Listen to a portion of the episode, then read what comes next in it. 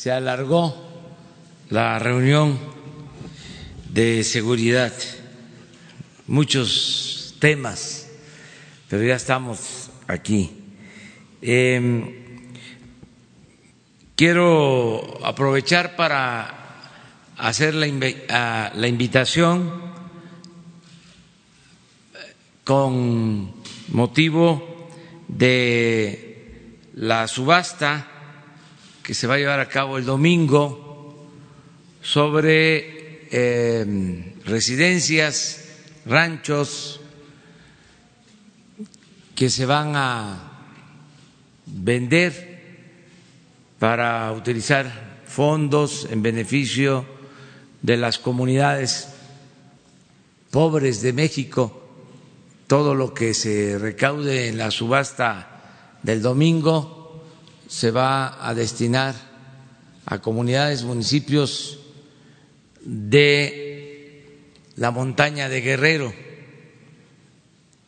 Esto para que los que participen sepan que además de adquirir un bien, van a estar haciendo el bien, es decir, van a estar ayudando a quienes necesitan apoyo por la situación de pobreza y de marginación que padecen.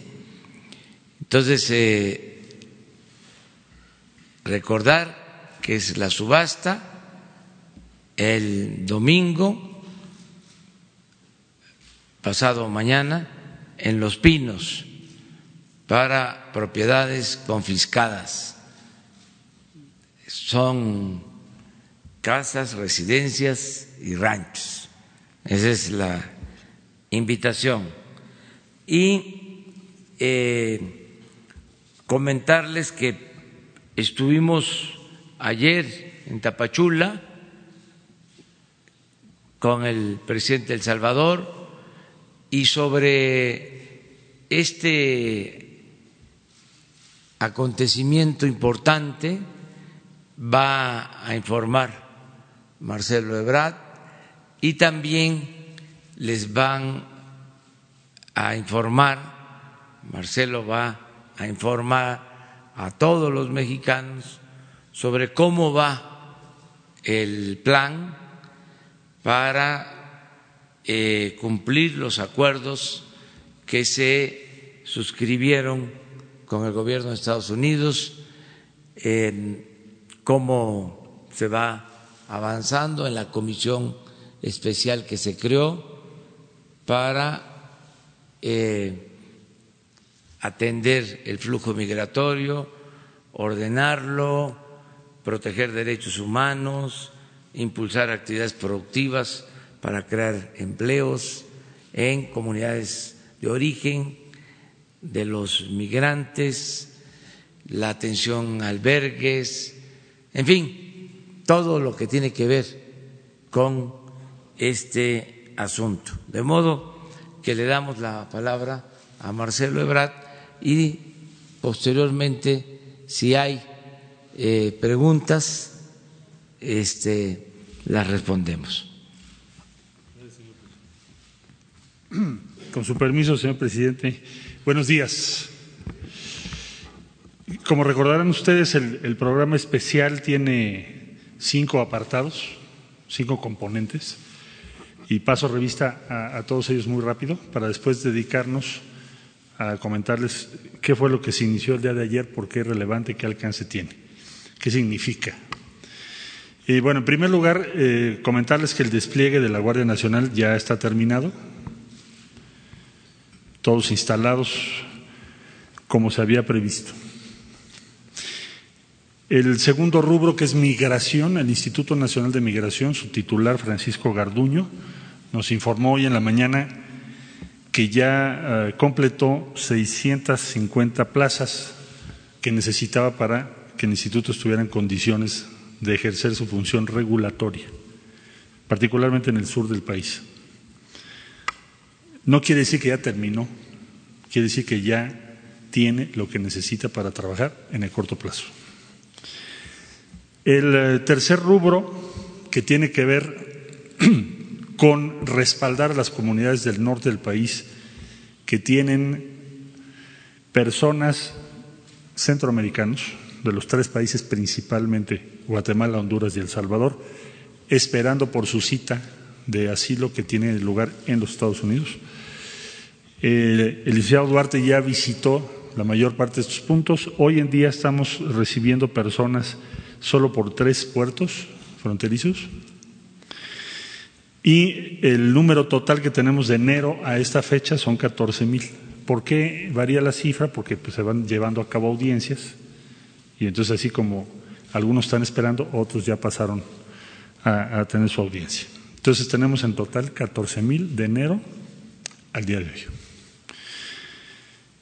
Del siguiente rubro, cuarto, que tiene que ver con bienestar, es decir, que nos ocupemos de que en el sur del país se acelere el desarrollo y sobre todo el bienestar para las personas.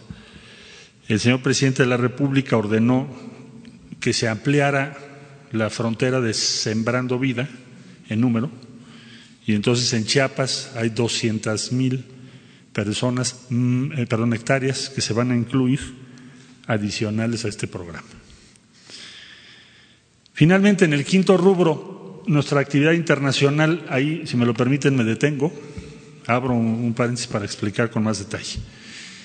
Eh, esta semana tuvimos varios acontecimientos relevantes. Se tuvo reunión con el secretario general de las Naciones Unidas en Nueva York, porque el Plan de Desarrollo Integral para Sur de México y Centroamérica, que fuese presentado ya hace más de un mes, tiene la participación de 17 organismos de las organizaciones de las Naciones Unidas, diferentes. Por ejemplo, ayer estuvo aquí UNICEF, la titular de UNICEF, Henrietta Fore, tuvo reunión con el presidente de la República para lo que va a ser el respaldo de UNICEF a las acciones que México está tomando y al programa respecto a la infancia, al cuidado de los menores.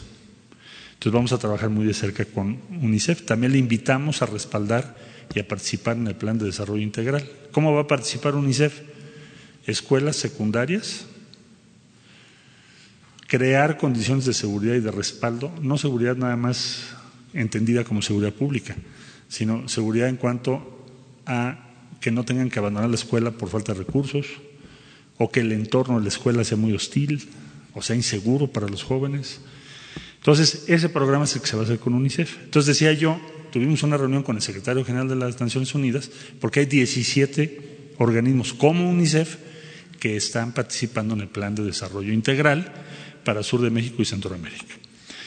El día de ayer, que se tuvo el encuentro del presidente de El Salvador, Nayib Bukele, que recién tomó posesión en El Salvador, y el presidente Andrés Manuel López Obrador, se dio inicio al programa de cooperación más grande que México haya hecho con Centroamérica. No, no tiene precedentes. Y voy a explicar en qué. Se van a invertir 100 millones de dólares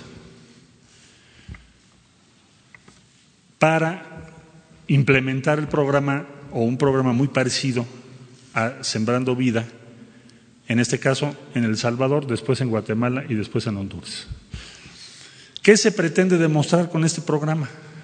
Bueno, hay quien dice que cuando se piensa en un plan de desarrollo, pues es a largo plazo, dentro de 20 años o 10 o... Y no, lo que se quiere demostrar es que estas acciones como Sembrando Vida pueden tener un impacto en cuanto a que ofrecen oportunidades inmediatas para las personas y no a largo plazo. Especialmente dónde. Bueno, como ustedes saben, en Centroamérica se ha venido creando por la devastación y por el cambio climático lo que se llama un corredor seco. Se ha venido desplomando la producción, hay sequías prolongadas y por esa razón esta inversión de Sembrando Vida, se llama Sembrando Vida porque es no solo darle oportunidades a las personas en lo inmediato, sino además revertir el fenómeno que ha llevado al cambio climático tan acentuado que estamos viviendo hoy en día. Entonces, para el caso del Salvador, el día de ayer, los dos presidentes pusieron en marcha este programa Sembrando Vida, que tendrá sus modalidades de acuerdo a los programas también del Salvador, por supuesto. Lo ponen en marcha y entonces para la próxima semana pues México va a estar contribuyendo con 30 millones de dólares vía la Agencia Mexicana de Cooperación. ¿Esto qué significa en términos de números? Significa que México se convierte en el principal país en cuanto a cooperación directa para el empleo y el bienestar se refiere en esos tres países, tanto en El Salvador, posteriormente Guatemala, posteriormente Honduras. Subrayo eso. ¿Por qué es el principal país que está haciendo eso? Porque si ustedes suman lo que están haciendo otros países, o está destinado a proyectos de otro tipo, o son montos muy pequeños. ¿Qué es lo que hemos venido diciendo en todo el mundo? La manera de hacerle frente a los problemas que tenemos es que las personas tengan oportunidades donde viven. Esa, esa, debe ser la solución, pero hay que demostrarlo. Bueno, pues entonces el día de ayer se dio ese paso. Es el programa de cooperación más grande que ha hecho México. México se convierte en el principal país con cooperación para el bienestar y el empleo hoy por hoy. Y tercer lugar, creamos un programa común con los tres países, con la esfera de los tres países, empezando por El Salvador.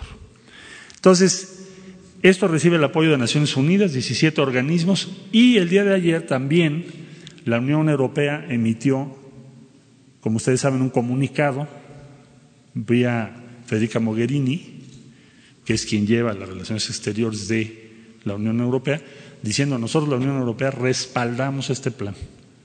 Es una buena estrategia, hay que, hay que participar. Ya lo habían hecho, como ustedes recordarán, España y Alemania. Ahora es la Unión Europea. La Unión Europea está renovando sus órganos de representación y de gobierno y van a preparar su presupuesto para los próximos siete años, presupuesto de cooperación. Ellos trabajan por siete años, nosotros trabajamos por seis. Casi coincide. Entonces, para ese programa de cooperación que ellos van a, procesar en los próximos meses y autorizar a fin de año para empezar a trabajar con inversiones, ya dan el respaldo a este plan de desarrollo integral que ha sido una iniciativa de Honduras, Guatemala, El Salvador, México, plan que desarrolló y elaboró la CEPAL de las Naciones Unidas. Entonces, también el día de ayer hubo pronunciamientos del sistema iberoamericano. Rebeca Greenspan ayer sacó un, un, comunicado muy interesante de respaldo a, este, a esta acción. Igualmente, la República Oriental del Uruguay, Chile, que tiene un fondo de cooperación junto con México, también va a participar. Y tenemos 19 países con los cuales nos vamos a reunir en las próximas dos semanas, más de un país por día, para que este plan y sus acciones crezcan. ¿Por qué México tiene la autoridad para convocar? Porque está invirtiendo, porque está haciendo algo, porque preparó, promovió el plan y está poniendo recursos. Y entonces el argumento ahora es que los países desarrollados pues también participen, que la Agenda 2030 de Naciones Unidas se traduzca en una realidad, que ya no hagamos documentos, hagamos realidades, que cambie el bienestar de la gente, pero en el corto plazo, en lo inmediato. Bueno, pues eso es lo que se inició el día de ayer con El Salvador y por eso es tan importante para nosotros eh, lo que implica.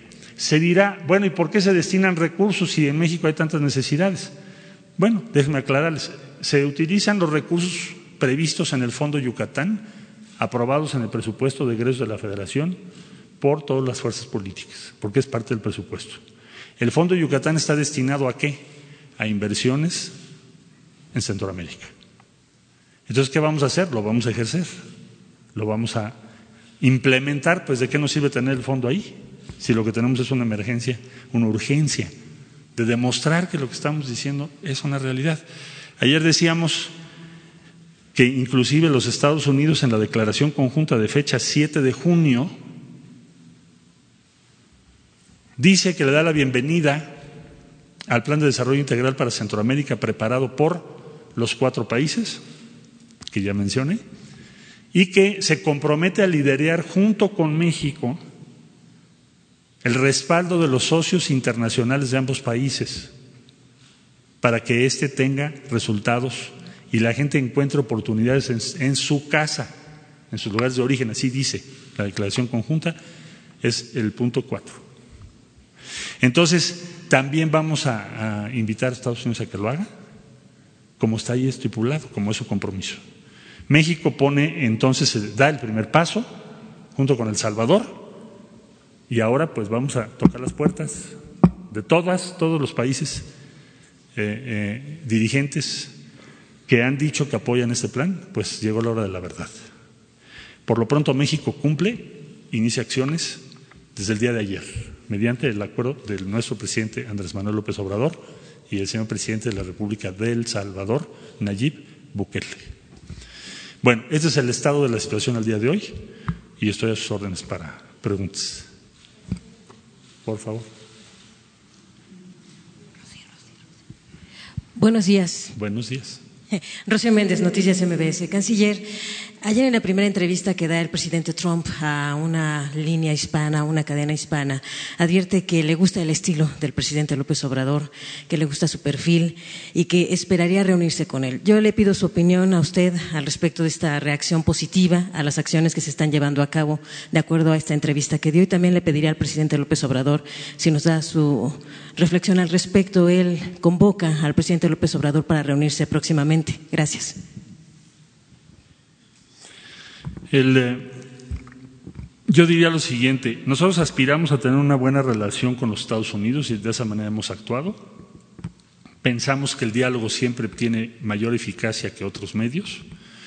Eh, eh, habría que reconocer que estamos en un momento en donde hace muy poco el escenario podría ser de una guerra comercial entre los dos países y en lugar de eso lo que tenemos es lo que escuchamos el día de ayer.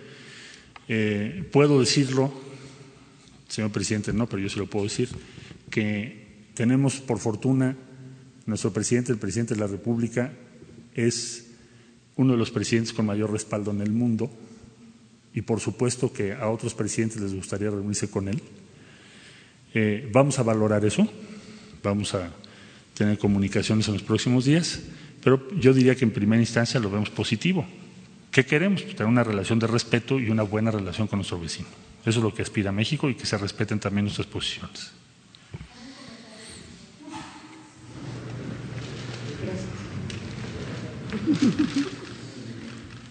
vamos a este, seguramente a tener este encuentro em, más adelante.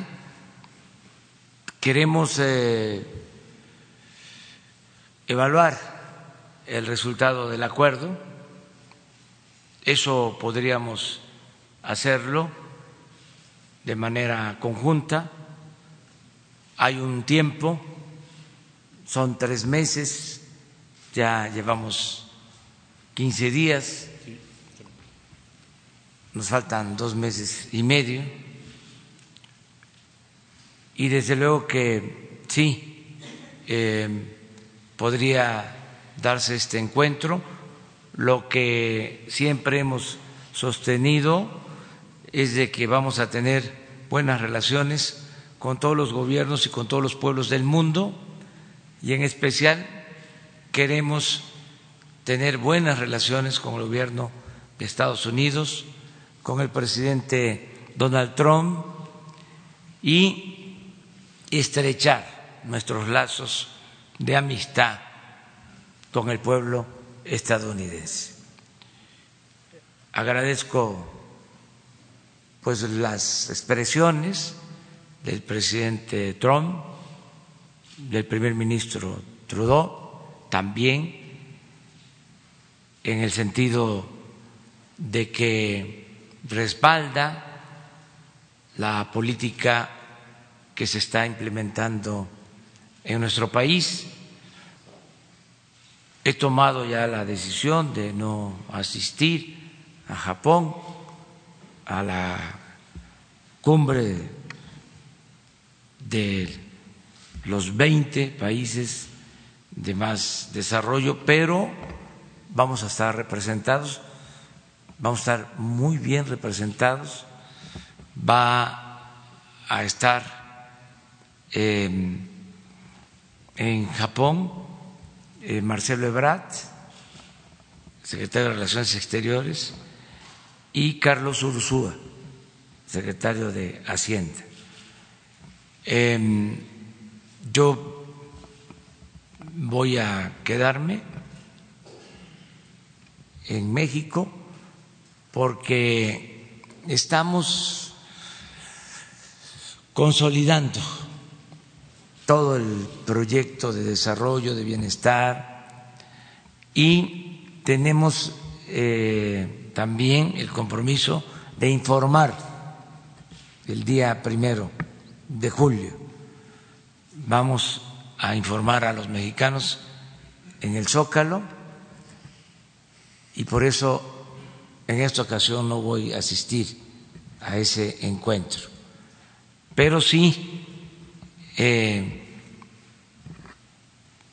vamos a procurar estas reuniones bilaterales, estos encuentros, en el caso eh, especial con el presidente Donald Trump y con otros eh, mandatarios, con otros presidentes, jefes de Estado del mundo.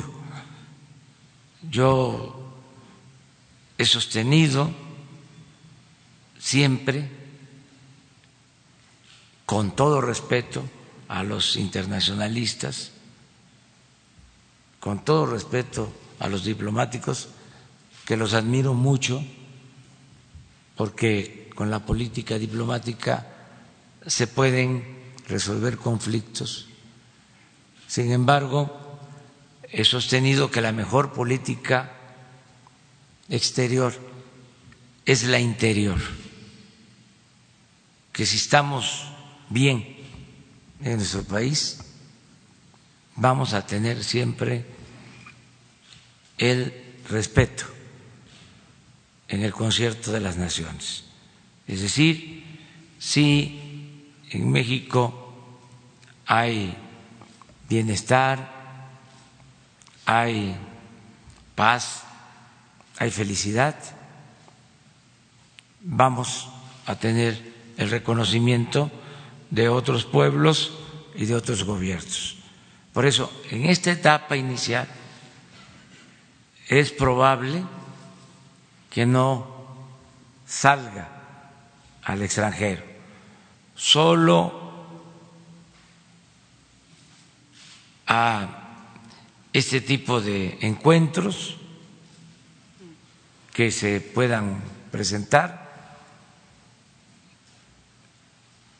a pesar de las dificultades, de lo complejo de las relaciones eh, con el gobierno de Estados Unidos, ha habido de parte de el presidente Trump em, voluntad para alcanzar acuerdos. Eso eh, lo tengo que reconocer. No em, fue un asunto menor lo que se pretendía el cobrar impuestos, el cobrar aranceles a mercancías, a productos de México que se venden en Estados Unidos. Era 5% y luego irlo incrementando ese impuesto hasta llegar al 25%. De aplicarse esa medida iba a ocasionar un daño. Hay quienes opinan que eh, teníamos como opción hacer lo mismo, incluso nosotros teníamos pensado también responder de esa manera, pero se dejó para eh, después como una segunda opción, como un plan B. Siempre eh, buscamos el diálogo para llegar al acuerdo.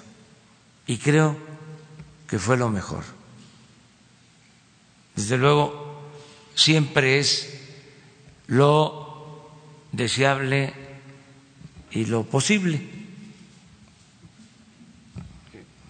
como en cualquier negociación. Eh, creo que fue buena la negociación, el acuerdo, y así lo ve la gente. Ahora que estuve en el Bajío, pues muchos me expresaron que había sido buena la negociación. No olvidemos que estamos vendiendo más a Estados Unidos que lo que les compramos. Y en los últimos tiempos se ha desarrollado la industria destinada al comercio exterior. Estamos hablando, por ejemplo, de la industria automotriz, de las industrias de autopartes que generan muchos empleos en México. Todo eso eh, se iba a perjudicar. La Nissan en Aguascalientes, sus dos plantas, de toda la producción, el 80% de los automóviles los venden en Estados Unidos.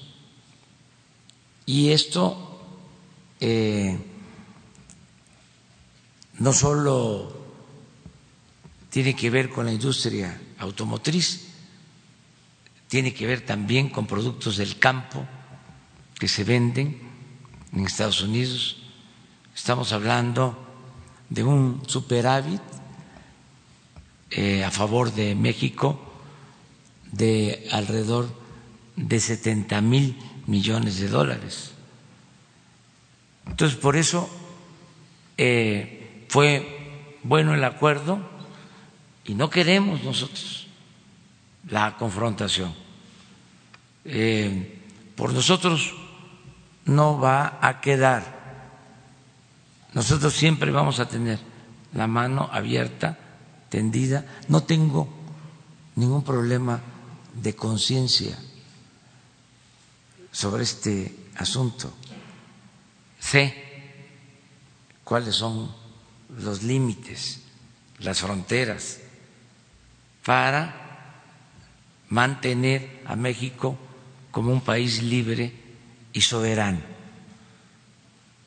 Lo tengo muy claro pero eh, no se puede solo eh,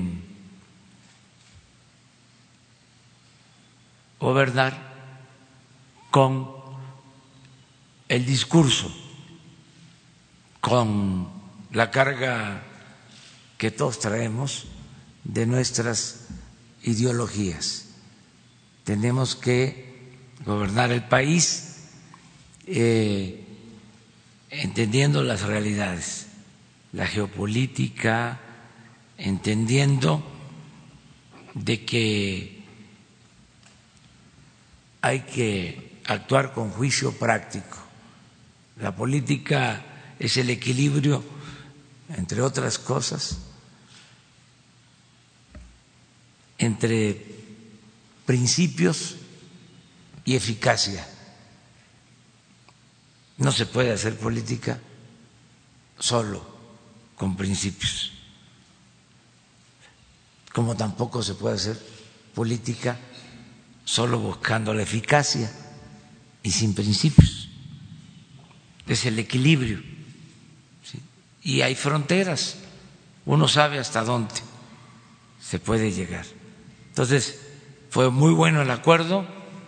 Eh, el día de ayer eh, se inauguró un método nuevo, distinto, para enfrentar el fenómeno migratorio.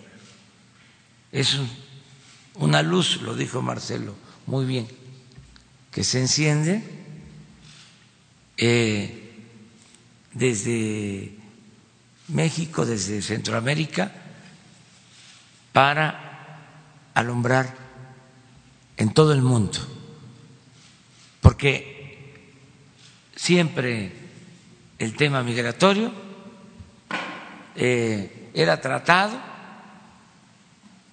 con medidas coercitivas, clausurando, cerrando, sellando fronteras y con el uso de la fuerza.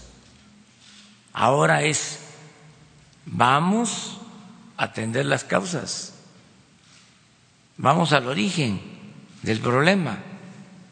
¿Por qué la migración? ¿Qué acaso la gente sale de sus pueblos por gusto? No, sale por necesidad, sale también muchas veces por la inseguridad, por la violencia. Nosotros hemos sido muy respetuosos de lo que sucede en otros países, pero a veces se olvida de que el fenómeno migratorio está relacionado con pobreza, está relacionado con inseguridad, con violencia, está relacionado con la falta de democracia, con autoritarismo. Entonces, si no se atienden esas causas, pues no se resuelve bien el problema o el fenómeno migratorio. Entonces, ese es el enfoque, es la vía mexicana la que se está poniendo en práctica.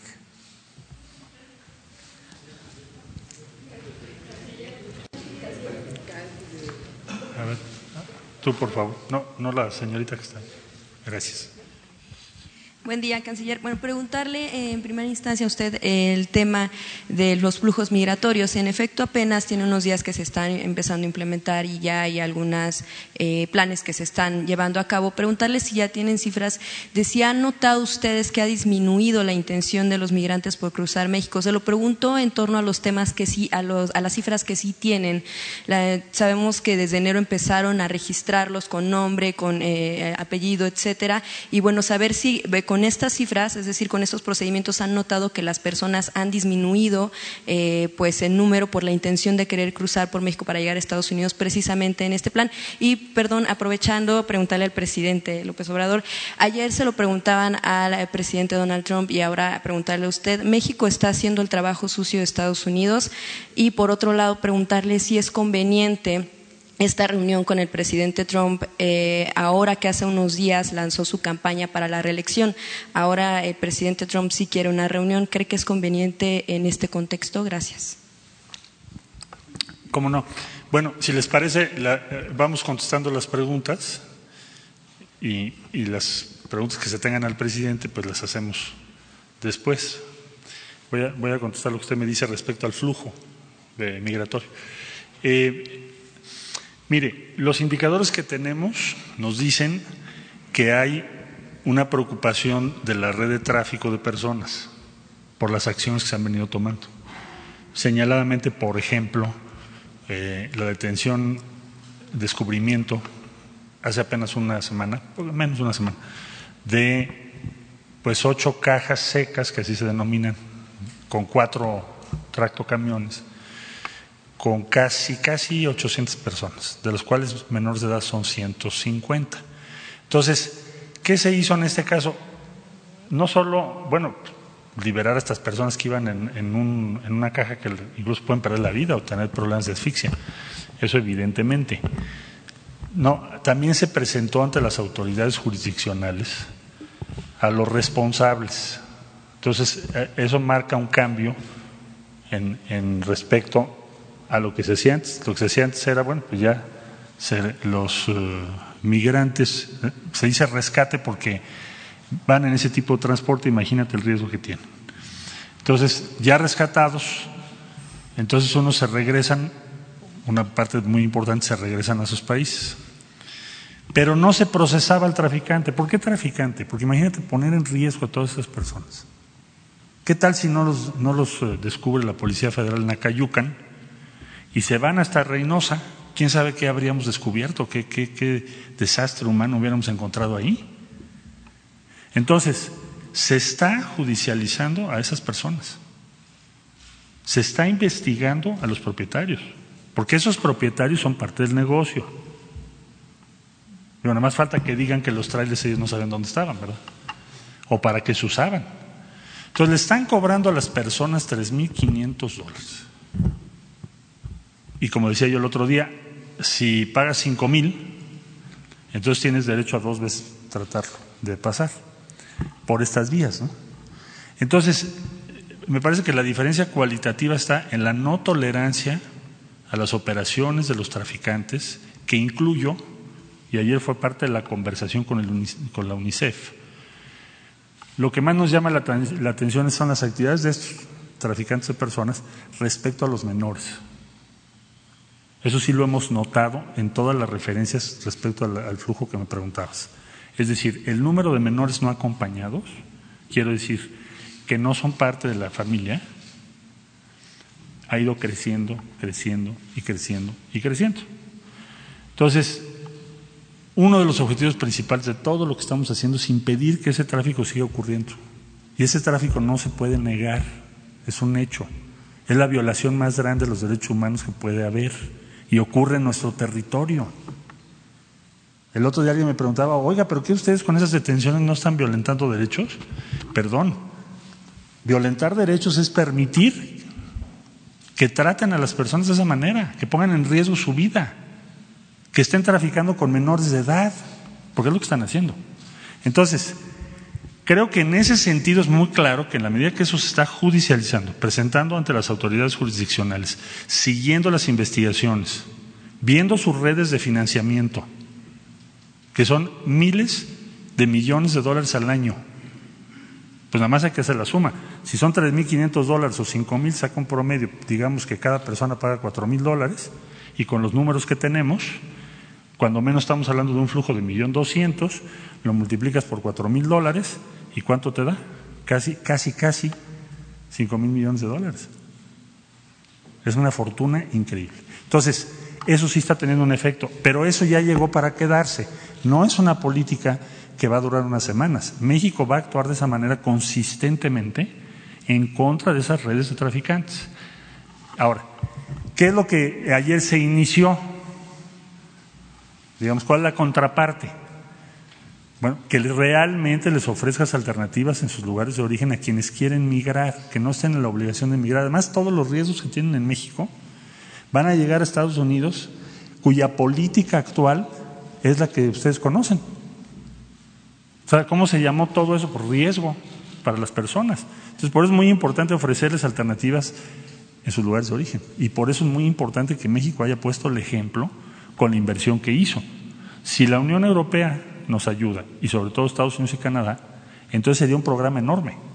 Digo, si es proporcional a la economía de cada país. Entonces, vamos a demostrar que sí es posible, que sí es factible, que sí es deseable y que es mucho mejor hacer eso. Pero al mismo tiempo no dejo de subrayar que la tolerancia a los traficantes ya no va a existir en México. Por favor.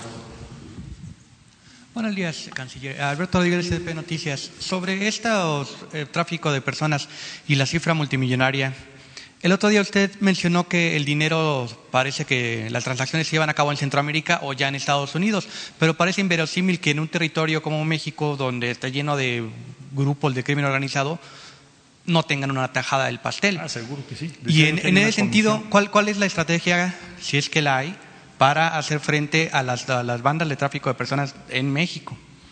Estamos haciendo el mapa, es eh, decir, como vemos ahorita cómo está, eh, el la labor de inteligencia hasta donde vamos por las instituciones correspondientes es, se contrata el servicio en Honduras, en Guatemala y El Salvador. Ahí se contrata. Se paga una parte importante de ese servicio porque si no, no te mueves de ahí. No sabemos exactamente el porcentaje, pero suponemos que cuando menos la mitad, cuando menos. Luego, el tránsito por México es, ya tienen que tener socios que son los dueños de los trailers o de los autobuses, eh, domicilios, puntos de recambio, pues hay toda una red en México, claro que sí. Y lo que tenemos detectado es lo que se paga de comisión. Por ejemplo, de los trailers del otro día, del sábado pasado, estimamos que es más o menos unos, eh, digamos, entre el 10 y el 15% de lo que es la ganancia que van a tener. Por ese número de trailers, con ese número de personas, calculamos del orden de poco más de 64 o 65 millones de pesos. Entonces, nada más de eso, aplícale el 10-15% y ese es el dinero que se queda en el camino. Y estamos conscientes que están desarrollando toda una red que explica el crecimiento. Sea, ellos van, van en Honduras, van a Guatemala, van a hacer, te tocan la puerta. Si usted me paga 3.500 dólares, yo lo pongo en Estados Unidos en tantos días y en Estados Unidos, si, es, si me paga un poco más, le consigo hasta su permiso de trabajo. Es lo que están haciendo. Bueno, ahora, yo diría, el deseo de moverte y de aspirar a algo mejor, eso pues, no lo podemos criticar, al contrario. Pero eh, los traficantes sí son un problema muy serio. Entonces, una parte se queda en México, por supuesto que sí, lo estamos investigando. Ahora, hay otra parte en Estados Unidos que se paga. En pocas palabras, este es un tráfico, el tráfico de personas, en donde tienes promotores, logística de transporte, manejo de recursos eh, eh, importantes financieros y, por supuesto, sitios logísticos para llegar, cambiarte, ponerte en otro camión, etcétera, etcétera, etcétera. Entonces, todo eso se está investigando ahorita y la primera judicialización relevante es la de esos trailers. Es la primera, pero no es la única. Hay otras eh, judicializaciones, porque ya vimos que también hay un transporte más caro que se hace en suburban. Son, son, eh, te pueden transportar en suburban y, y eso cuesta más caro.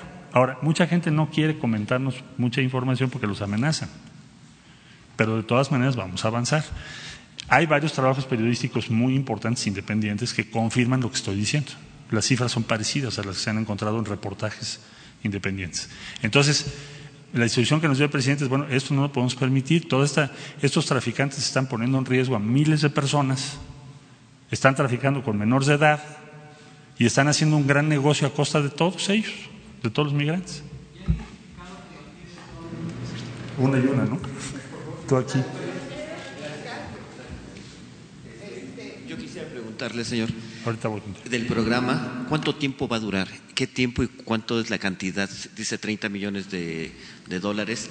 Eh, ¿Qué salarios? ¿Qué tiempo? Eh, Son- ¿Qué población? Y si tienen algún otro programa eh, que sí dé garantías para, De- para de un- cooperación. un empleo, sí, temporal. Digo, un empleo ya permanente para esos países. Gracias.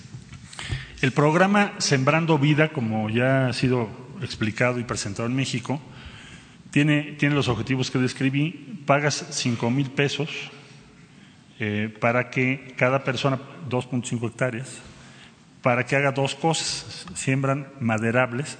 Sembrar maderables es, tiene dos efectos. Acumulas patrimonio a mediano plazo. Eh, hoy en día el precio de la caoba, por ejemplo, es más alto que muchos bienes manufacturados. Es de lo más caro que hay por la escasez que se tiene. Es una madera preciosa y como esa hay muchas otras. Bueno, entonces, maderables. Y otra parte son frutales, que son más de corto plazo. Entonces son 2.5 hectáreas. Tienes al- a, las a la persona que va a trabajar su propia tierra, porque ese es el punto. No se trata de pagar nada más jornales. Se trata de que la tierra de la cual eres propietario, como vas a poner maderables, pues vas a tener más patrimonio. Entonces son 50 mil hectáreas en El Salvador, 200 mil Chiapas adicionales, 50 mil en El Salvador y son 20 mil familias las que van a participar en este programa. Para darte una idea, las 20 mil familias salvadoreñas son muchas más de todos los retornados salvadoreños de México a su país en lo que va de este año. O sea, son más. Estamos como 9.500 los retornados. Y lo que México va a apoyar al mes son 20 mil. Entonces ese es eh, el objetivo que se tiene, es que estas personas puedan estar en sus lugares de origen y encuentren una solución en sus lugares de origen. Pero eso empieza ya. No, no es dentro de quién sabe cuántos meses. Había una pregunta allá atrás, te dejé.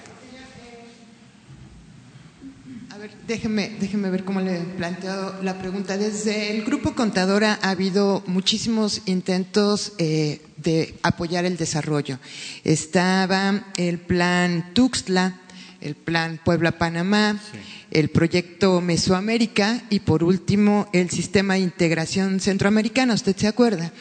¿Qué va a ser diferente? Eh, durante esos planes se invirtieron millones de dólares y México contribuyó en esa inversión en Centroamérica eh, y al parecer con muy magros resultados.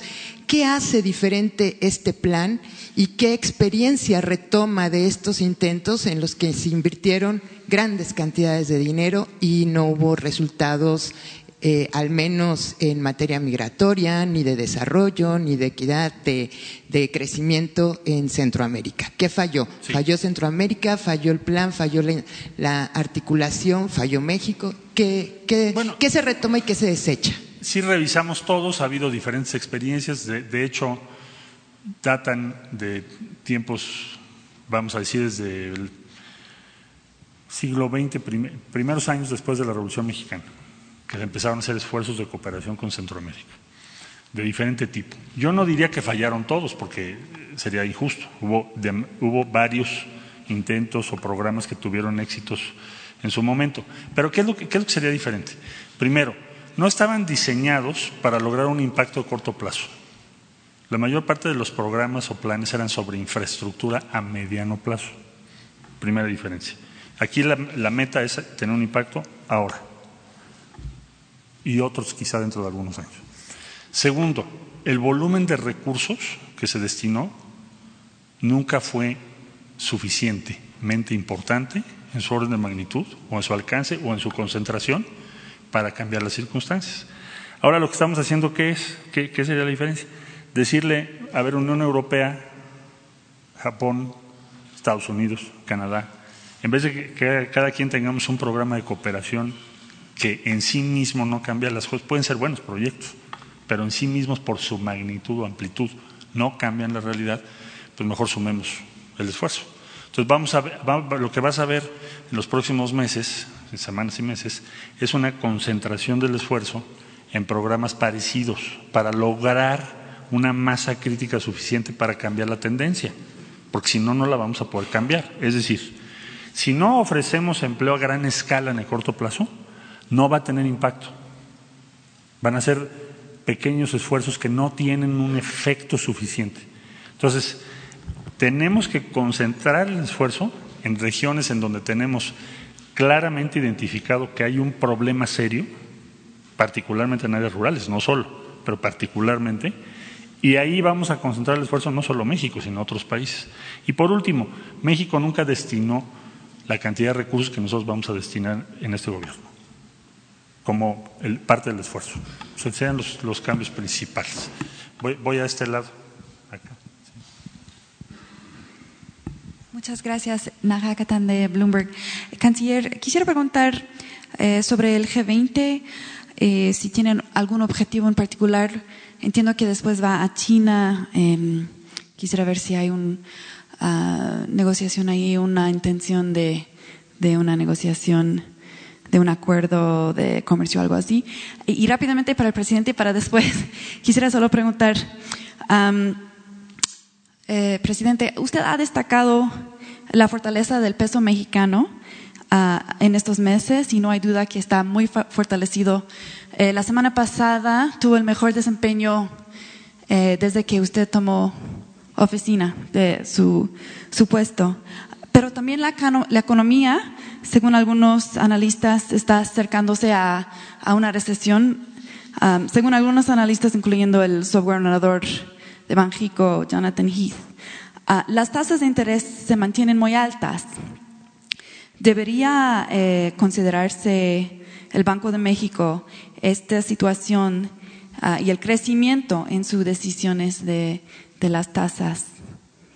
Una que viene la semana que entra. Muchas gracias. Muchas gracias. Sí, sobre G20, ¿Qué, objetivos tenemos principales? Bueno, en primer lugar, agradecer a Japón su importante participación y conducción de la reunión que va a tener este lugar este año. La agenda que se ha logrado es muy interesante, muy atractiva. Eh, México, en términos de lo que va a plantear, vamos a ir con unas instrucciones precisas por parte del señor presidente de la República de qué es lo que queremos decir en el tiempo que tenemos disponible. Porque como es este tipo de reuniones, ¿cuánto es tu tiempo disponible? Para, tienes dos tipos de ejercicios. Las plenarias, donde las intervenciones son de tres a cinco minutos, porque si no, no da tiempo. Y las bilaterales, que son las reuniones con cada uno de los países. Entonces vamos a hacer las, eh, los dos tipos de participaciones, la, plenaria y las bilaterales. Eh, ¿Qué cosas vamos a decir? Bueno, pues vamos a presentar la visión de México. Eh, la concentración del ingreso a nivel global ha seguido aumentando. Cada vez los más ricos son más, más, más ricos. Y aunque se ha reducido la pobreza, tenemos una desigualdad enorme en el mundo. El cambio climático sigue avanzando, nos preocupa muchísimo. México contribuye a, generar, o la huella de carbono de todo nuestro país, no alcanza el 2% del problema. Y estamos tomando muchas acciones.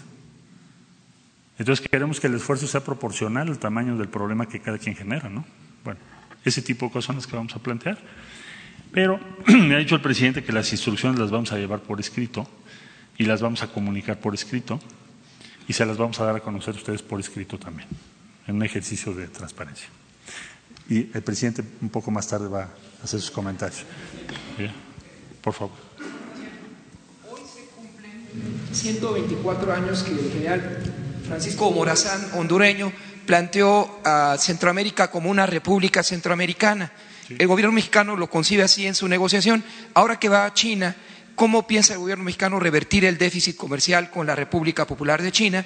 Y, cuando, también se cumplen hoy más o menos 16 años de que usted fue nombrado subsecretario de Relaciones Exteriores y el canciller Víctor Manuel Camacho Solís le giró a usted instrucciones para diversificar la política exterior mexicana.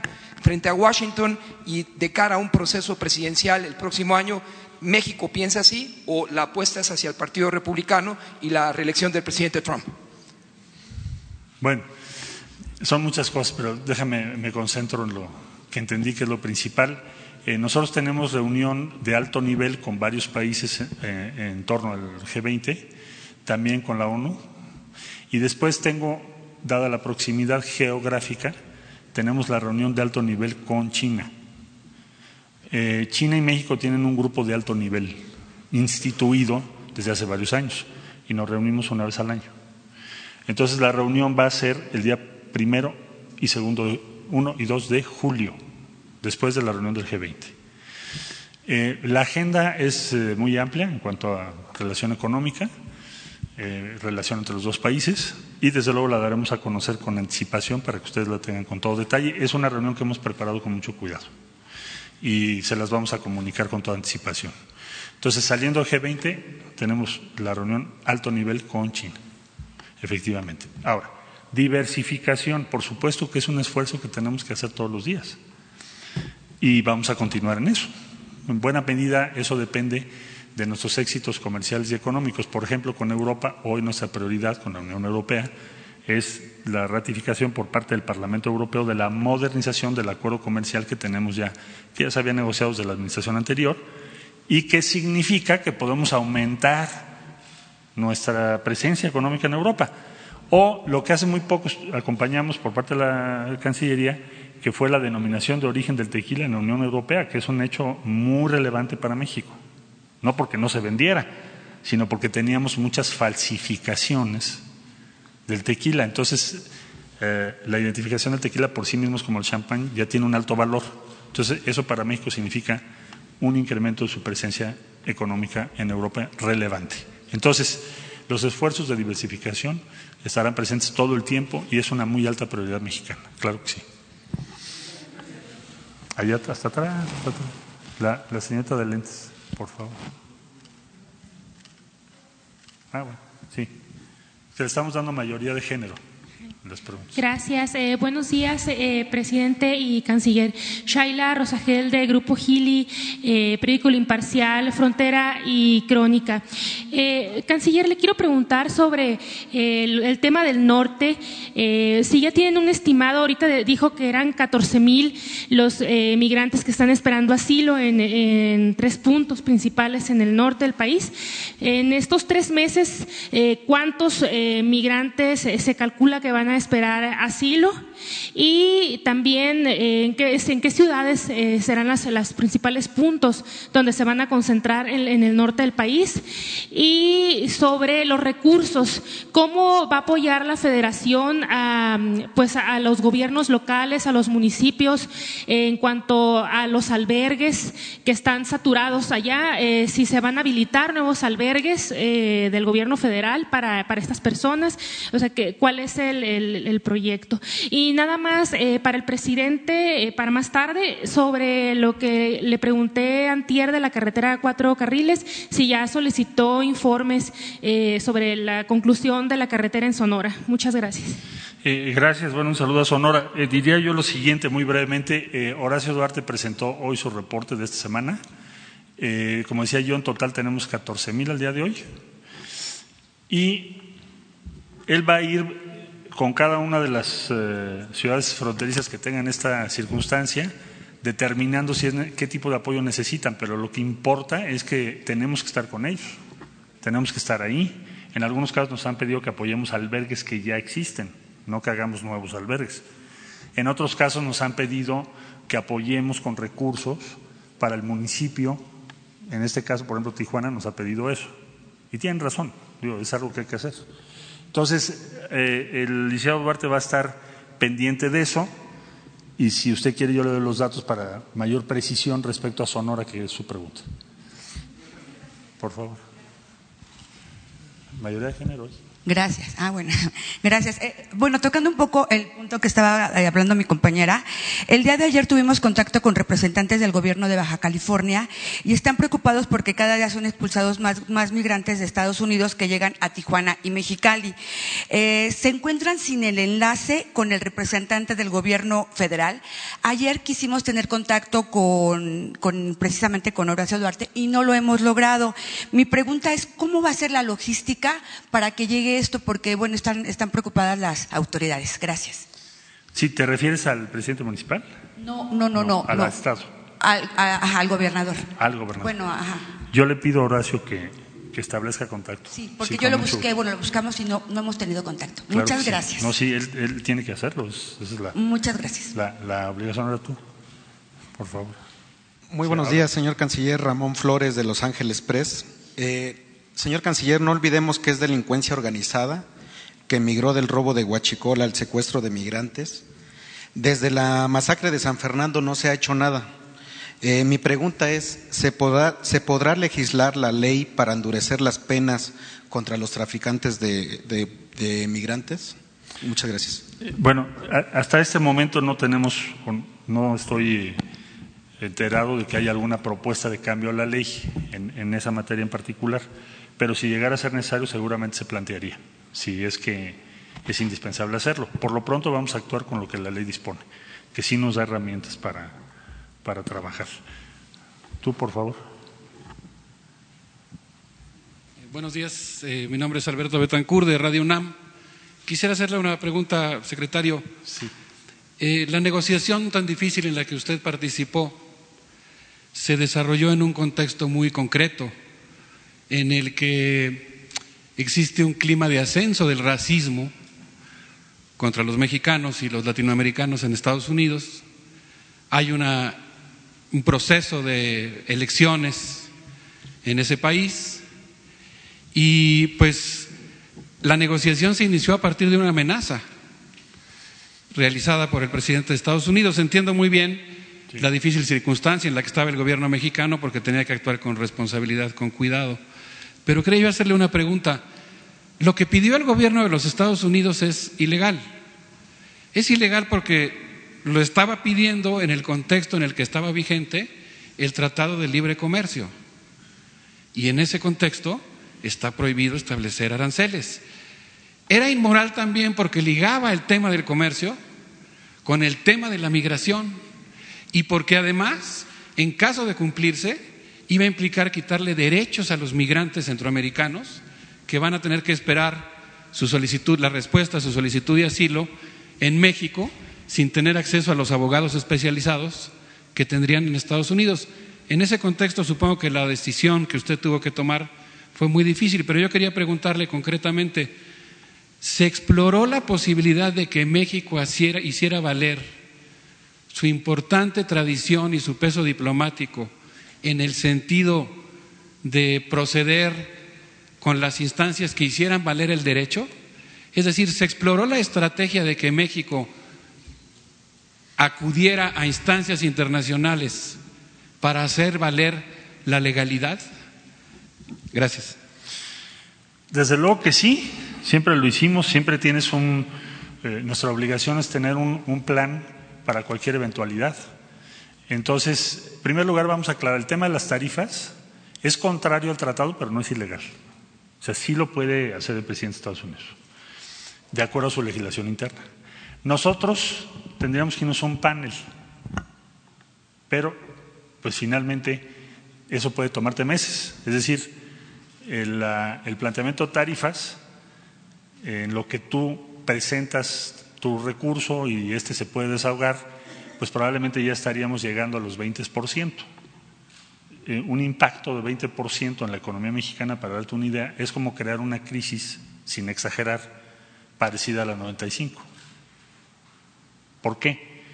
Porque lo que vas a provocar son dos cosas. No, es, no es nada más lo que es muy pesado, que es, digamos, como el impuesto. Yo decía el otro día, para magnificar eso, entenderlo, es como si te subieran el IVA de 16 a 25 en una semana o en dos semanas sino que también frena las inversiones, o sea, tiene implicaciones estructurales. Entonces, ese era el. Eh, pero sí lo analizamos. Bueno, luego, Organización Mundial de, Comercio. Tampoco está claro que la Organización Mundial de Comercio pudiera tomar alguna acción en un plazo razonablemente corto. Dentro de Estados Unidos se podría, bueno, alguna de las empresas afectadas, no el gobierno de México, es decir, dependes de otros. Entonces, tu instrumental jurídico no es tan vasto, sí se puede hacer, pero te toma mucho tiempo. Entonces tienes que asumir el, costo. Ahora, la pregunta de fondo aquí es, eh, ¿podemos llegar a un entendimiento y una coexistencia? Pues debemos, esa es la mejor tradición diplomática mexicana, ¿no? Con Estados Unidos. Es decir, México lo que hace es siempre buscar el diálogo, buscar que el tiempo sea a favor de México, maximizar las ventajas relativas, y lograr el mejor resultado posible en cada ocasión. México es un especialista en las relaciones con uno de los países más, bueno, en este caso con el más poderoso del mundo. Y digo especialista porque si revisas la historia de México, ha sido una historia diplomática muy exitosa. Eh, yo diría que hoy avanzamos en cuanto que, a que se hizo un plazo, cambió el tono de la confrontación a una situación donde se está procurando que pudiera haber alguna reunión, no quiere decir que ya ganamos. Pero el otro camino que teníamos es muy distante que logres una instancia jurídica. Si la tuviéramos en el corto plazo, cambiaría tu escenario, pero eso no lo tienes. Ahora, México tiene que estar listo para todo. Claro, eso no lo voy a estar anunciando que vamos a hacer, ¿verdad? Pero estamos preparándonos cada vez mejor. Y también te quiero decir otra cosa que nos llamó mucho la atención y que es importante. La amplitud de quienes coinciden en interés con México también es muy grande en Estados Unidos, es mucho mayor que antes. ¿Por qué? El 15% de la economía de Estados Unidos depende de la relación con México. Es decir, si tú tienes un conflicto con México, el daño que va a tener la economía de Estados Unidos es ya del 15%, ya no es el 2, ya no es el 5, y ese 15% está concentrado en dónde? En primer lugar, en Texas. Texas tiene un comercio con México más grande que el comercio de Japón con Estados Unidos. Para que nos demos una idea del tamaño. Entonces, si tú le pones, si tú entras a un conflicto comercial, también lo cierto es que hay muchos estados de la Unión Americana que no lo van a ver bien, muchas empresas que se saldrían afectadas en Estados Unidos, obvio la automotriz, pero también, también quienes producen granos, entonces, eso empieza a ser también un factor importante en la relación entre los dos países. Es un límite Es lo que yo llamaría un límite a la confrontación, un límite objetivo a las posibilidades de confrontación. México tiene un límite, el 80% de nuestra economía está vinculada a la de Estados Unidos. Pero Estados Unidos también tiene un límite porque el 15% de la economía más grande del mundo depende de la relación con México. Entonces, ¿qué estamos haciendo? Pues procurar que esos límites sean los que nos lleven a reducir las posibilidades de una confrontación. Esa es la estrategia. Por favor. Buen día, Hans Salazar de ZMG, Grupo Político y Zócalo Virtual. Canciller, eh, de la reunión que se tuvo, el encuentro que se tuvo el día de ayer con el presidente de El Salvador, eh, supongo, y lo mencionó, pero eh, ¿hay fecha para la reunión ya con el presidente de, Guatemala, el presidente de, Honduras, que son estos tres eh, países en los que se está enfocando el plan? Con el presidente, eh, igualmente se llevarían a cabo en, similar forma en Chiapas, o cuál sería la, la ruta. Es decir, ya se tienen pláticas con ellos, ya se ha mencionado aquí por parte de usted pero ya hay fechas al respecto, ya hay una, ruta establecida, ya concretamente vienen eh, estos momentos y rápido el, hacia los demás países de Centroamérica que no están concretamente en este plan de manera directa, pero considero que sí tendría la importancia de tener esa relación y ese contacto para poder reforzar, si se puede decir de esa manera, este, eh, eh, eh, este, esta gran vía mexicana, como se ha mencionado por parte del presidente. Sí, desde luego que estamos en comunicación, pues todo el plan se elaboró junto con ellos, con los gobiernos de Honduras y Guatemala, y se tiene programado que este programa entre en esos dos países. ¿En qué modalidades y fechas? Pues es un diálogo entre dos partes. Por ejemplo, Guatemala tiene ahora su proceso electoral, van a segunda vuelta, entonces probablemente lo más sensato sea esperar a que se tenga su elección y entonces ya se pueda, en el proceso de transición, como se hizo con el presidente Bukele, se pueda dialogar o conversar con quien resulte triunfadora o triunfador en la segunda vuelta y empezar ya que tomen ellos posesión. Parece que es lo más sensato. Y en el caso de Honduras estaremos en comunicación los próximos días para saber cuándo se puede hacer eh, una reunión de trabajo. en cuanto a la Centroamérica, el resto de Centroamérica, bueno, vamos a empezar Primero hay que empezar. Y después vamos a ir extendiendo las acciones. No necesariamente van a ser las mismas acciones en otros países. Por ejemplo, el ingreso per cápita de Costa Rica es muy alto, igual de Panamá. Son dos países que están creciendo por encima de la media. Entonces tienen otra circunstancia diferente. Pero sí estamos en un diálogo con ellos en otros temas. Eh, ahora con las Naciones Unidas estamos preparando lo que sería un sistema regional de gestión migratoria. Y ahí estamos invitando a Panamá, ahí vamos a invitar a Costa Rica, vamos a invitar a varios países. ¿Por qué razón? Porque somos parte, ¿no? Entre varios países. Muy bien. Si les parece dos más, por favor. Lentes, sí. Ah, las dos tienen lentes. Bueno, entonces unos lentes y luego otros lentes. Bueno, primero unos. ¿Qué tal? Buen día. Canciller, ¿nos podría precisar a partir de cuándo ustedes están tomando, de qué día, el inicio de este programa emergente de 90 días y, sobre todo, si continuará y de qué manera, porque como usted lo señala, las redes de tráfico, pues sería prácticamente improbable que se eliminaran en tres meses. Y, en segundo lugar, la, la, Secretaría de Gobernación señaló ayer que pues tenemos las puertas abiertas para los migrantes que deseen incorporarse al país, pero no así si desean utilizar a México como tránsito para llegar a Estados Unidos. Entonces, evidentemente estamos viendo que hay una contención en Golfo, Istmo y, Frontera Sur para detener a los migrantes. Dijo el comisionado ayer de Migración que son casi eh, 1.200 por día en estos últimos días. ¿Qué se va a hacer al respecto? ¿Se va a regresar incluso un poco a lo que se hizo la administración pasada de una fuerte contención en, el, sur del país o qué se espera, insisto, eh, una vez de que concluya el acuerdo al que ustedes alcanzaron con Washington. Gracias. Bueno, hay varias, varias cosas que estamos haciendo que llegaron para quedarse. Ya no están sujetas a, a un programa temporal. Menciono algunas. En el fondo del asunto de qué se trata. tienes que tener un modelo regulatorio en la frontera sur. Es decir, la frontera implica que tú puedas registrar a las personas que entran a México. Puede haber varios motivos. Hay personas, por ejemplo, en Guatemala que vienen a México de compras. Hay personas que trabajan del lado mexicano. En fin, hay todo un gran flujo de personas entre las dos fronteras. Y yo sé que, y todos sabemos que es compleja, pero eso no quiere decir que no tengas una presencia regulatoria del Estado mexicano. Bueno, eso llegó para quedarse. Eso tiene que funcionar. Es una obligación del Estado mexicano que eso funcione y funcione bien. Eh, la, no tolerancia a las actividades del tráfico de personas, que es delincuencia organizada, por supuesto, eh, llegó para quedarse. No depende de este acuerdo. Va más allá.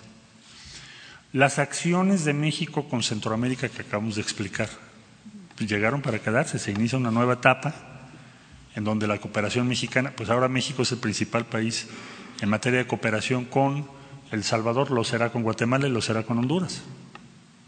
Entonces llegó para quedarse. Eh, la integración, la atención en las ciudades del norte, no solo por, esta circunstancia ahora, sino que debemos estar presentes permanentemente para apoyar sus albergues, para que tengan mejores condiciones, por ejemplo en Ciudad Juárez, o en Tijuana, o en Nogales.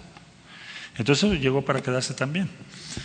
Y los programas o las acciones de inversión en el sur de México, pues van, llegaron también para quedarse, se van a quedar todo el sexenio. Y además van a tener efectos más allá de este sexenio. Ejemplos, bueno, pues el, el transísmico o el tren Maya o Sembrando Vida, que, evidentemente ya cuando hablas de 200 mil hectáreas en Chiapas pues va a tener un impacto enorme. ¿no?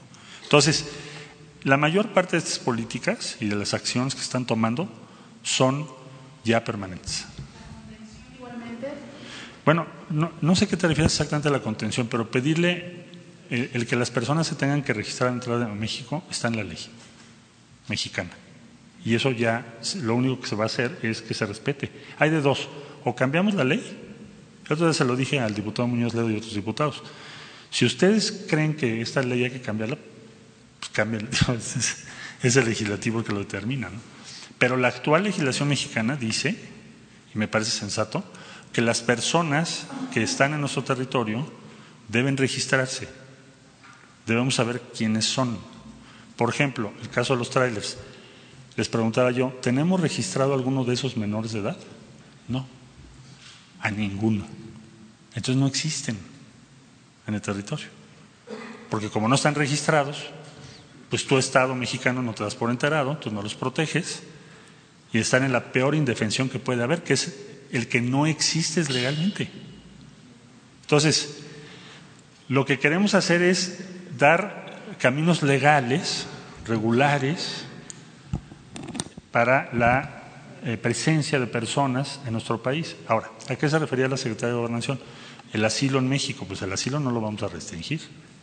México tiene una gran tradición de asilo. Si una persona nos pide asilo, que está regulado en la ley, es muy raro que México lo niegue, el asilo. El asilo tiene en la ley sus consideraciones. El refugio, tenemos un aumento de peticiones de refugio, se va a fortalecer a la Comar, que es una comisión muy pequeña que tiene muy poco presupuesto. Ya el presidente ordenó perdón, que la fortalezcamos. Las solicitudes de refugio también la ley dice que es lo que tienes que hacer con las solicitudes de refugio. Lo que no va a seguir eh, pasando en México es que seamos un país de tránsito anónimo en manos del tráfico de personas. Eso es lo que ya no se va a poder. Dos más, si me permiten, para ¿Estabas tú? Sí, por favor. Gracias, canciller. Buenos días, Estefan Ochoa de ADN 40. Me gustaría saber de estos 70 millones de dólares que no se van a entregar a Centroamérica de manera inmediata, ¿cuántos van a corresponder a una contratación de línea de crédito con el Banco Interamericano de Desarrollo y cuánto corresponderá a estos 19 países que ya mostraron su respaldo? Bueno, el total de lo que va a invertir México decía yo que son alrededor de 100 millones de dólares distribuidos en los tres países los 30 millones de El Salvador pues se estarán ejerciendo a partir de la semana que entra. Es un esquema de cooperación no crediticio. eh, cuando dices crédito, normalmente se excluye lo que es empleo inmediato. Entonces, por eso no es crédito, es una aportación directa. Eh, y eso pues ya se inicia la semana que viene. Respecto a los países que estamos invitando a la comunidad internacional, es muy diferente lo que cada uno va a poner.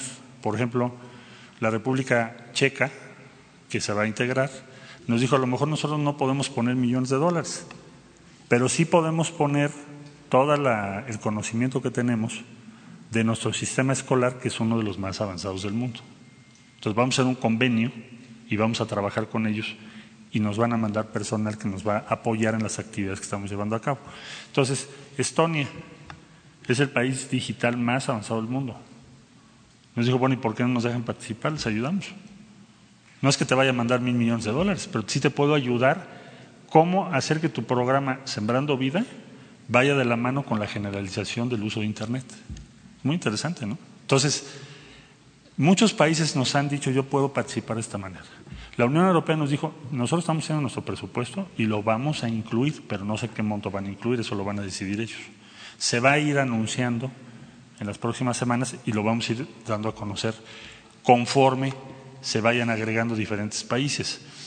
Voy a poner un símil para explicar esto. La Alianza del Pacífico somos cuatro países, pero hay 59 países observadores. En la reunión de Lima van a estar 59 países representados, que les interesa lo que estamos haciendo. ¿A qué te da derecho el observador? Pues a tener la información de qué se está diciendo y en su caso a decir, oye, yo quiero ser miembro, yo quiero participar. Entonces vamos a hacer lo mismo con esta iniciativa. Vamos a invitar a todos esos países que sean países observadores. En el momento que tú aportas, sea en especie o recursos, te vuelves miembro. ¿De acuerdo? Y lo vamos a ir informando. Dos últimas, a ver allá atrás.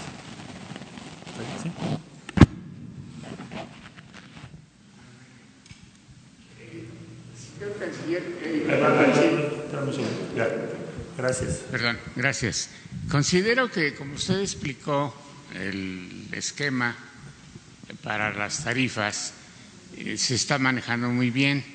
Sin embargo, estamos tratando con una persona que es como un gorila, que no sabemos si nos puede dar un, un trancazo con el brazo izquierdo o con el derecho, que es el presidente Trump.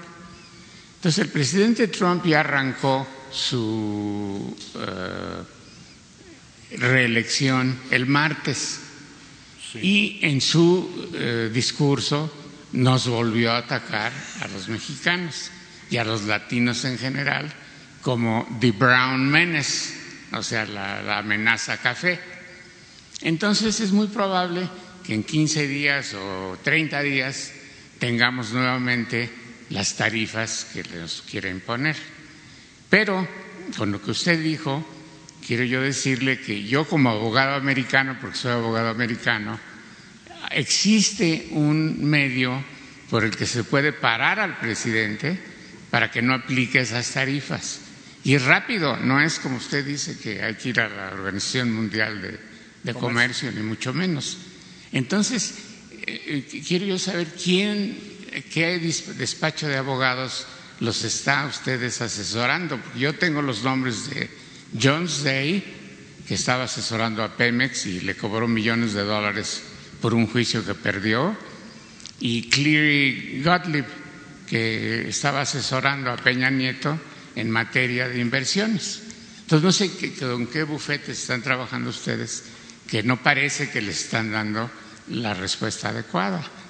Ahora, por el otro lado, aparte de lo que ustedes... ¿qué, recurso es el recurso inmediato? No puedo decirlo aquí porque hay 200 gentes que lo publicarían inmediatamente. Pero sí puede criticar la estrategia jurídica, pero no puede decir por qué. Eh, no, puedo, eh, acabando la junta, yo le puedo decir usted ahí en 30 segundos cuál es el ah, recurso. Entonces le contesto muy rápido, no tenemos bufetes norteamericanos. Okay, la estrategia jurídica mexicana la diseñamos en la consultoría ah, jurídica de la Cancillería. Ok, entonces por eso nosotros no tenemos la información en mi oficina en Houston Pero de que cuál, cuál, cuál, despacho es el que los representa. Bueno, perdón. ¿Cuál es la pregunta? La, pregunta? La pregunta es la siguiente. Debemos de hacer varias cosas. Uno es que si vuelven a las tarifas arancelarias, a usar el recurso que yo le voy a decir a usted cuál es, en privado. Segundo, que necesitamos que el señor presidente, con su investidura de presidente, sí vaya al G20 y forme alianzas con nuestros socios para que si nos ataca Trump nuevamente tengamos esas alianzas que solamente puede, eh, puede eh, este, hacer el presidente. Entonces la pregunta es por qué el presidente no quiere ir, ya explicó, pero yo creo que sí debe de ir. ¿Qué? ¿No hubo pregunta? Sí, no, él ya preguntó, sí, gracias, gracias y le voy a apreciar que su propuesta. Bueno, muy bien. Tú, por favor.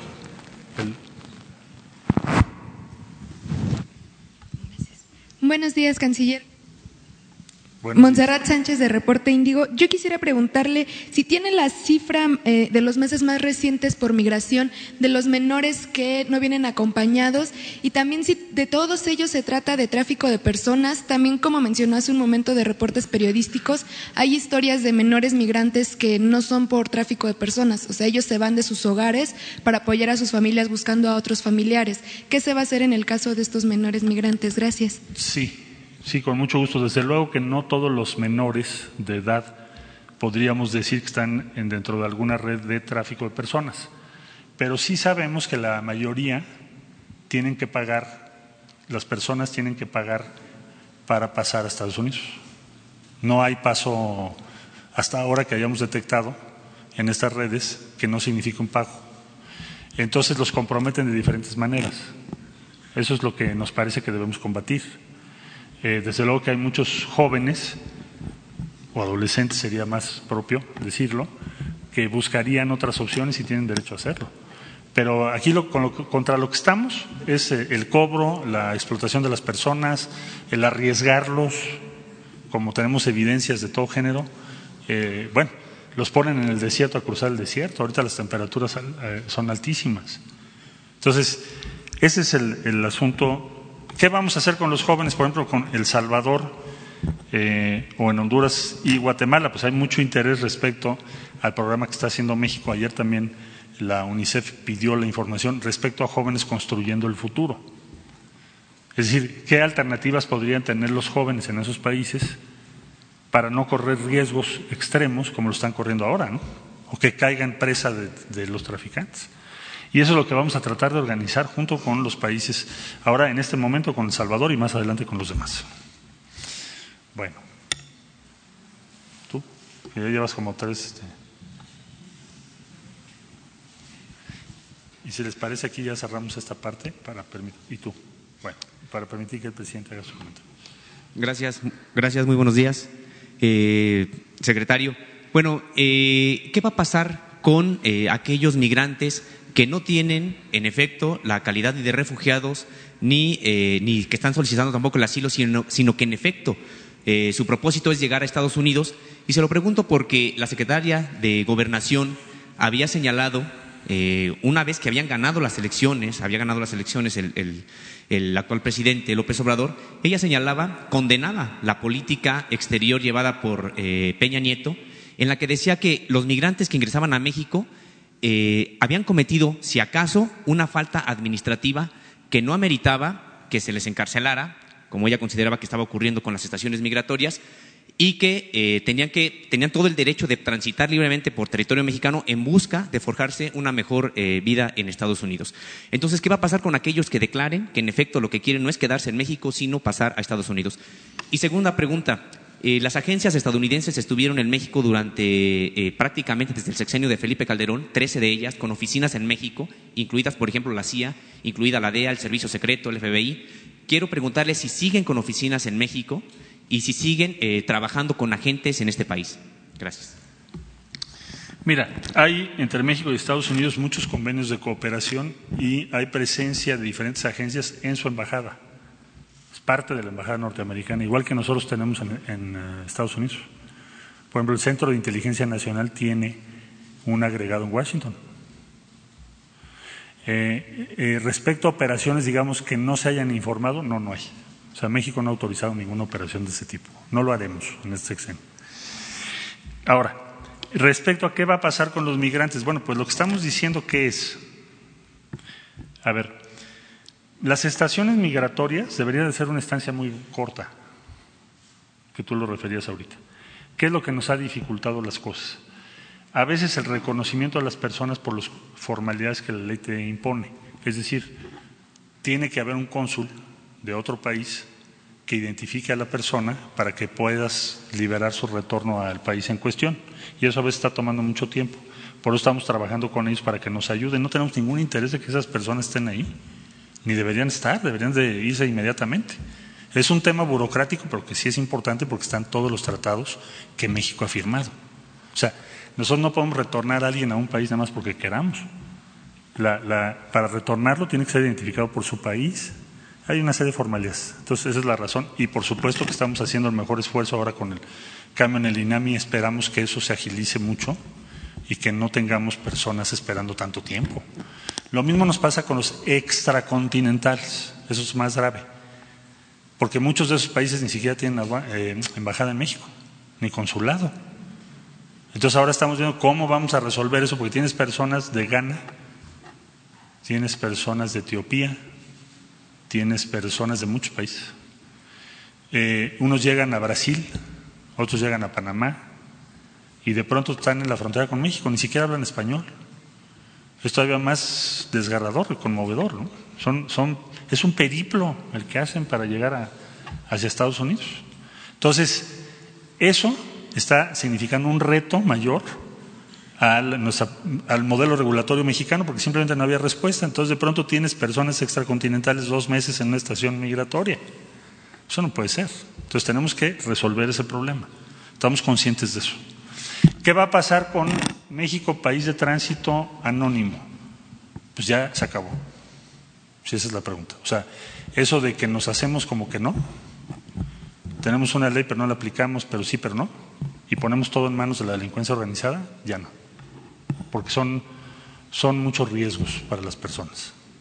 Eh, vamos a intentar otro modelo, pero hay que organizarlo. Hay que hablar con los migrantes, hay que eh, registrarlos, hay que saber si son menores, si son mayores, qué tiempo van a estar, cuál es su objetivo. Es decir, no, no, es, no es un delito que quieras migrar. Es un error quien lo ve así. Pero sí tiene que haber una regulación en primer lugar para proteger a las personas. No puedes proteger a una persona que no sabes que está en el territorio. No queremos otro San Fernando. Eso es lo que. La última. Buenos días, Michelle Mejía de Multimedios. Preguntarle qué, acciones están tomando al, interior del Instituto Nacional de Migración, porque hay muchas denuncias de migrantes que funcionarios de este instituto les están eh, pidiendo dinero a cambio de papeles para poder regularizar su situación aquí en el país. Gracias. El señor presidente de la República ordenó una investigación. Terminando la conferencia vamos a tener una reunión sobre eso, sobre el tráfico de personas. No, no le daría yo avance ahorita, pero sí sabemos que hay gente en diferentes dependencias o instancias que están metidas en el tráfico, de un modo u otro. Entonces, eso, pues no va a haber tolerancia a eso tampoco. Pues eso es parte del problema, no es parte de la solución. Conforme se vaya avanzando las investigaciones, serán las autoridades competentes las que les van a informar, pero se van a tomar acciones, eso es indudable. Algunos. No, todavía no tengo el número, pero sí sabemos circuitos de corrupción que no se van a tolerar, no solo en la frontera sur, también en otros puntos de entrada. Pero ya lo iremos avanzando, lo vamos informando, pero no va a haber tolerancia. Lo que importa es que tengas la decisión de no permitirlo. Entonces, es un hecho y no lo vamos a tolerar. Es la instrucción también que tiene el nuevo director del Instituto Nacional de Migración. Hay que ser eficientes y hay que erradicar la, corrupción. No es posible que no podamos crear instituciones que garanticen el control de nuestras fronteras sin corrupción. Pues esa es como una meta esencial del Estado mexicano. Muchas gracias. Bueno, pues fue bien contestado todo. Este, nada más, miren, para concluir, porque vamos a Puebla están invitadas, invitados. Vamos a estar en San Martín, Tesmelucan, a las 11 de la mañana,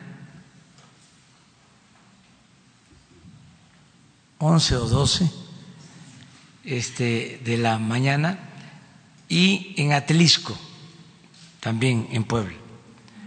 Mañana vamos a Yucatán, vamos eh, a estar en Mérida y en Valladolid, mañana. Y pasado mañana vamos a Tulum, vamos a Playa del Carmen y el lunes la reunión de seguridad y la conferencia de prensa va a ser en Cancún el lunes, porque tenemos temas que tratar allá en Quintana Roo. Ese es el programa. Eh, solo comentar que en el caso de la pregunta sobre la economía, ya ven que soy perseverante un poco, sigo sosteniendo que vamos muy bien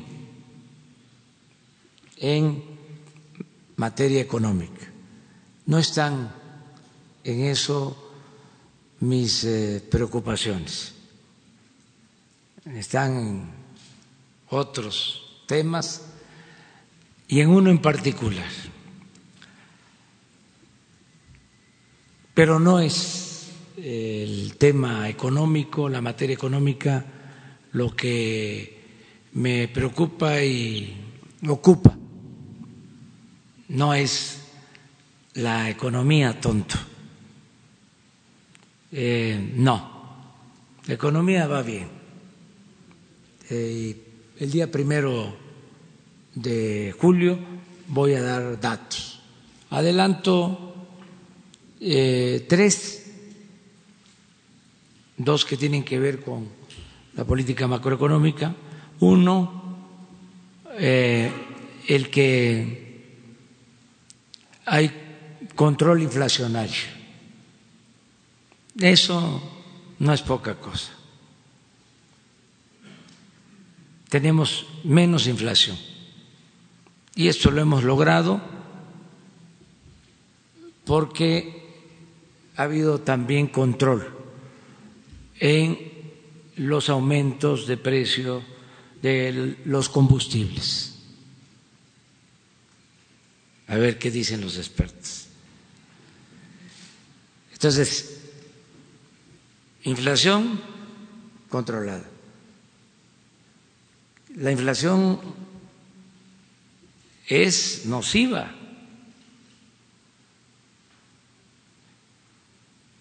No exagero, pero el predominio y las arbitrariedades terribles de Hitler se produjeron a partir de que en el gobierno anterior había una inflación descontrolada.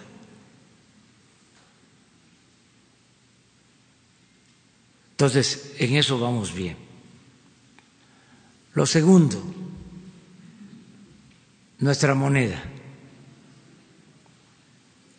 se ha apreciado.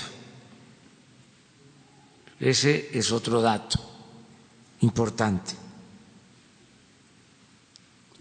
Lo tercero es lo que produce polémica, lo del crecimiento, que nos bajan las proyecciones sobre crecimiento. Yo creo que vamos a a crecer eh, aún con la disminución en las proyecciones, aceptando sin conceder, como dicen los abogados, que eso sea así al final del año, eh, estamos hablando de crecimiento, poco, pero crecimiento. No es de crecimiento. Entonces, en eso estamos, son tres elementos. Eh, sobre las tasas de interés, pues eso lo decide el Banco de México y hemos nosotros hecho el compromiso de respetar la autonomía del Banco de México. No vamos a meternos en ese tema, en ese asunto. Eh, hay quienes atribuyen que las altas tasas de interés inhiben el crecimiento, pero ese es otro asunto, otro debate y corresponde a las funciones del Banco de México y queremos ser respetuosos con eh, esas disposiciones. En general vamos muy bien eh, y están invitados para el día primero de julio al Zócalo. Eh, bueno, ese día tenemos que resolver, porque es lunes, si nos encontramos en la mañana o hasta las cinco de la tarde en el Zócalo. Ahí se los dejo de tarea y que la pasen bien el fin de semana. Adiós, adiós.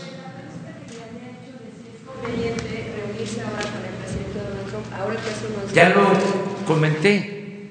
Pero es conveniente ahora que está lanzando su campaña de reelección. Eh, Mire, este, nosotros no podemos eh, eh, rechazar una invitación a entrevistarnos con un gobernante de cualquier país. Eh, no lo considero eso eh, adecuado. No tiene que ver con la urbanidad política, con los buenos modales, con la diplomacia. Nosotros eh, estamos dispuestos a dialogar. Nada más hay que ver el tiempo. Yo pienso que sería conveniente, si se da esta entrevista, que fuese terminando el periodo que se fijó, que sería como en septiembre, creo que el acuerdo fue el 10. 7 de junio. 7, 7 de septiembre, a los tres meses. Sí nos gustaría este, tener este encuentro, pero yo no fijo la agenda del presidente de Estados Unidos. Él este, es libre, es un gobierno soberano, ellos tendrían que tomar en cuenta sus tiempos. Mi recomendación respetuosa es que fuese en septiembre para evaluar esta primera etapa de el acuerdo.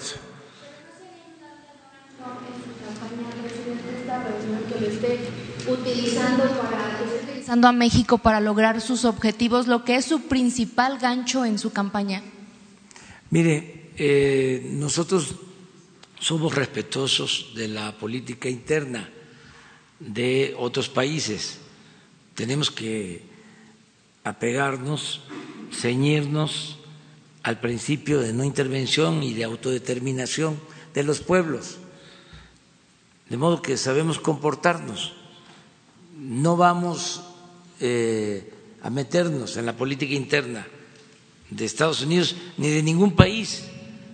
A veces eso no se eh, comprende lo suficiente hace poco querían que nos pronunciáramos acerca de la situación de otro país y algunos no lo entendieron, pero es parte de nuestra política exterior, de la tradición de nuestra política exterior, son principios fundamentales, la no intervención, la autodeterminación de los pueblos, viene desde la época de nuestro patricio, desde la época de Juárez,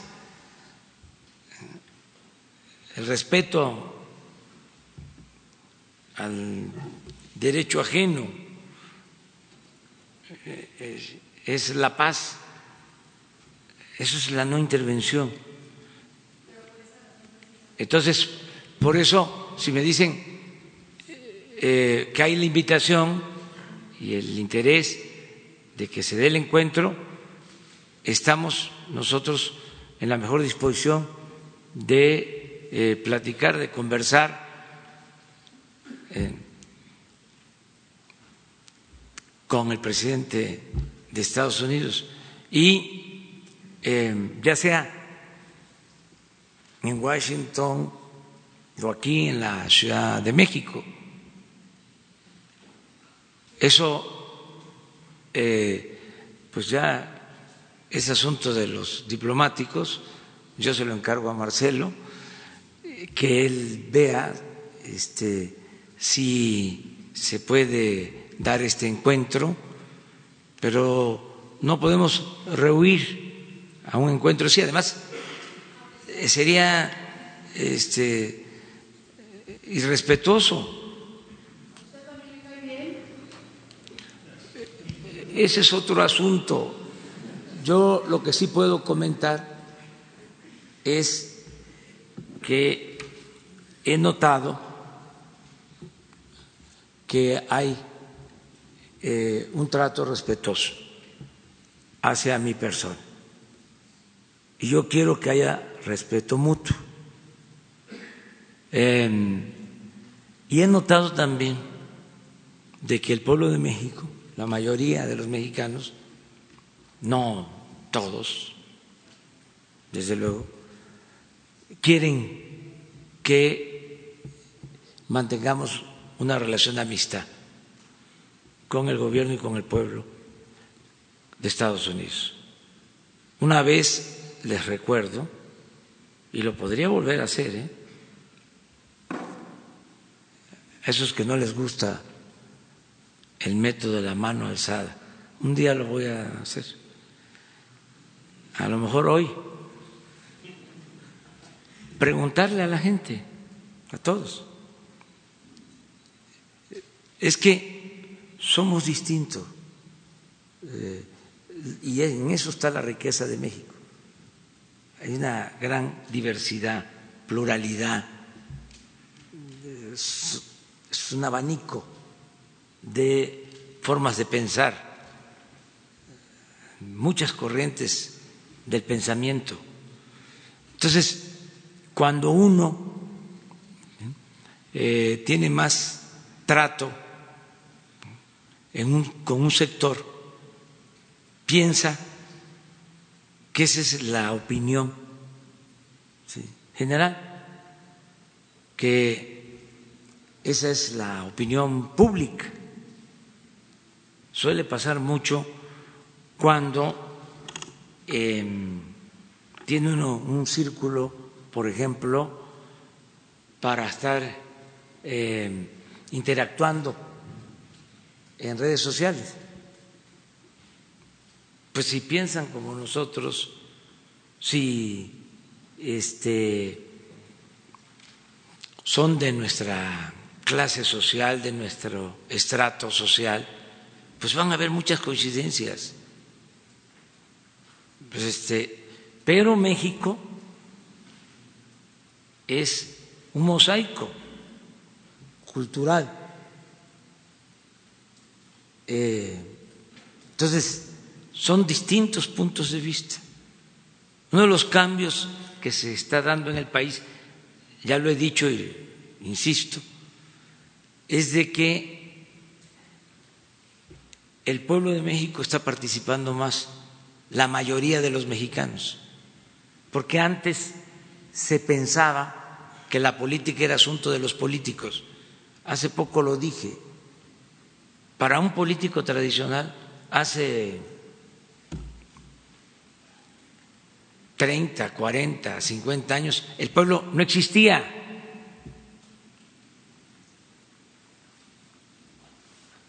Eran los políticos los que decidían. Entonces, se consideraba eh, al ciudadano como incapaz eran para los políticos los ciudadanos eh, imaginarios, numéricos, cosas. Ya no, no, no, no, no. Ahorita la gente está participando mucho.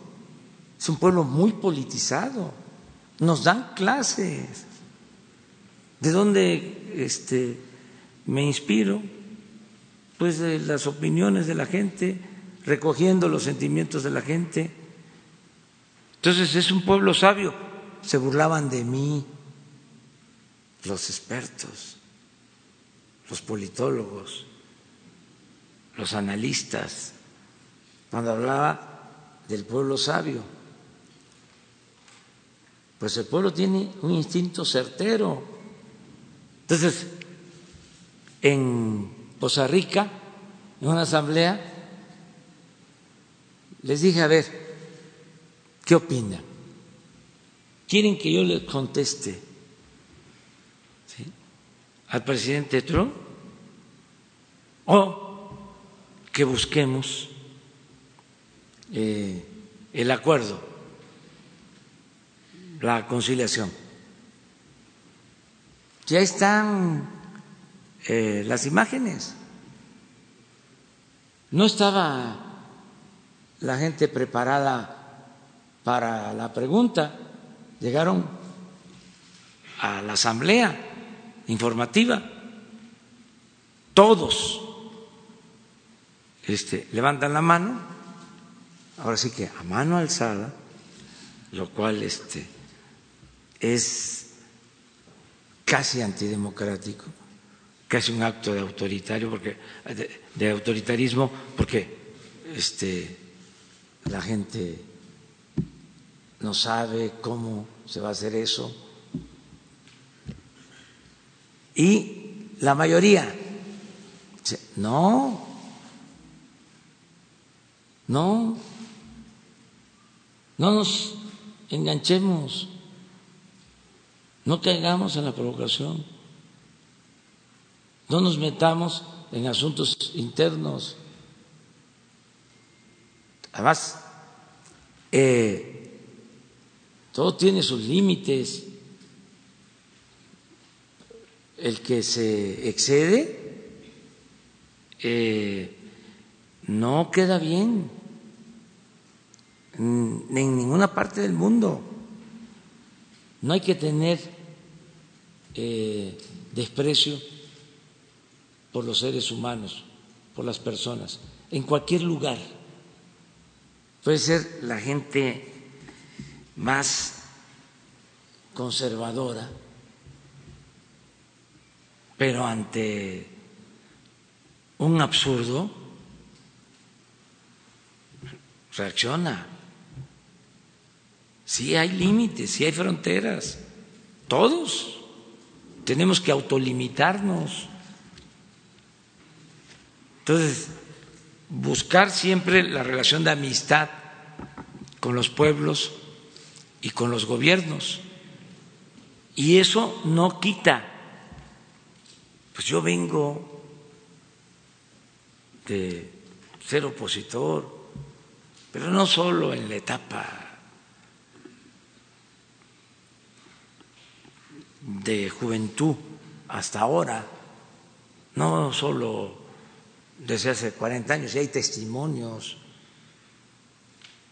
cuando se da a conocer mi expediente de la Federal de Seguridad, me encuentro cosas que ni sabía, que el finado Nazar Aro me investigaba desde 1978, 79. ¿Cuántos años tiene eso? 40. Y su nota, tachándome de comunista, eh, en el expediente, hace 40 años. Ah, pero no solo esa vida, ese periodo, no, desde chamaco. O sea, yo era como ustedes, como todos, sí. Y ahora es otra cuestión, pero en mis tiempos, en mi generación, era a la salida nos vemos. Pues así era. ¿Sí? Eh, lee uno el libro de Ulises eh, Criollo, Ulises Criollo de Vasconcelos, y narra su vida, que es una autobiografía desde niño, y habla precisamente cuando vive como estudiante de primaria en Piedras Negras y iba a la escuela del otro lado, mm, en Texas, y de los pleitos de niños estadounidenses con niños mexicanos, y cuenta algo que mejor eh, se los dejo de tarea, o ya ustedes también han leído y lo saben, de esos pleitos, de cómo en una ocasión este, le tundieron fuerte y cómo otro mexicano le dijo este, de qué manera podía defenderse. O sea, era así. Bueno, pero esa es la vida que tenemos todos. Cuando se tiene una responsabilidad pues ya no es lo mismo. No es saber, quítame la basurita, ¿no? Y este y vas a ver. No, la responsabilidad tiene uno que actuar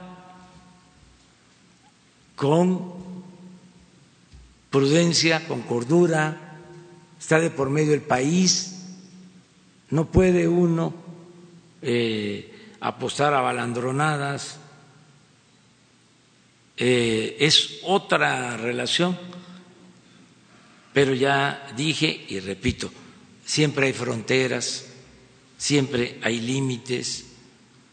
Y yo voy a seguir eh, buscando mantener una buena relación con el presidente Trump y yo espero que quienes eh, opinen distinto eh, vayan comprendiendo de que por nosotros no va a quedar, nosotros no vamos este, a faltar el respeto a nadie para que de esa manera nos respeten. Eh, ayer leía yo la declaración de una embajadora de Estados Unidos en México, muy inteligente la señora, diciendo de que no es así o que va a fallar nuestra estrategia en cuanto a la relación con el presidente Donald Trump. Yo espero que tengamos éxito por el bien de los dos países, por el bien de Estados Unidos y por el bien de México. Muchas gracias. La reunión podría ser en Palacio Nacional. ¿Usted lo invitaría a que venga a Palacio Nacional para esa reunión de Donde se decida, donde se decida, eh, yo podría ir o invitarlo a que venga.